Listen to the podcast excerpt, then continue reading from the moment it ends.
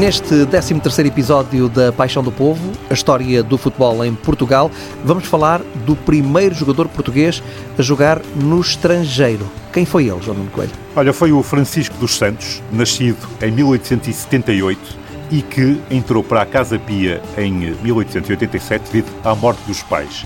Era realmente um jovem muito talentoso e a Casa Pia pagou-lhe depois os estudos nas Belas Artes de Lisboa. Eh, ele tornou-se escultor e desenhador era realmente um jovem de enorme talento e com isso ganhou uma bolsa de estudos em Paris, primeiro em 1903 e depois em Roma em 1906. Ora, o Francisco dos Santos tinha jogado na célebre equipa da Casa Pia que venceu os ingleses pela primeira vez em 1898. Depois esteve envolvido na fundação do Sport Lisboa e jogou também no Sporting.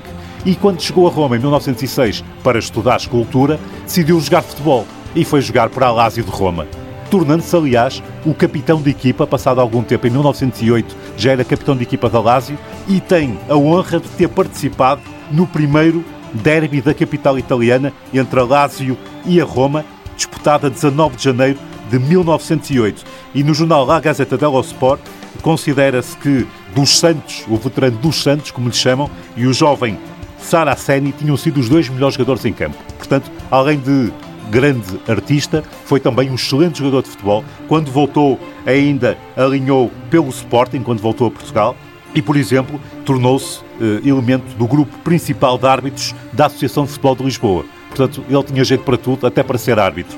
Falta dizer que ele foi um dos coautores da estátua do Marquês de Pombal, em Lisboa, que ainda existe, obviamente, e diz-se que as suas simpatias uh, sportinguistas explicam o facto do Marquês de Pombal aparecer com um leão ao lado na referida estátua de Lisboa. Também fez o Homem do Leme no Caixo Sodré e, além de escultor, foi um excelente desenhador. Morreu a 27 de abril de 1930.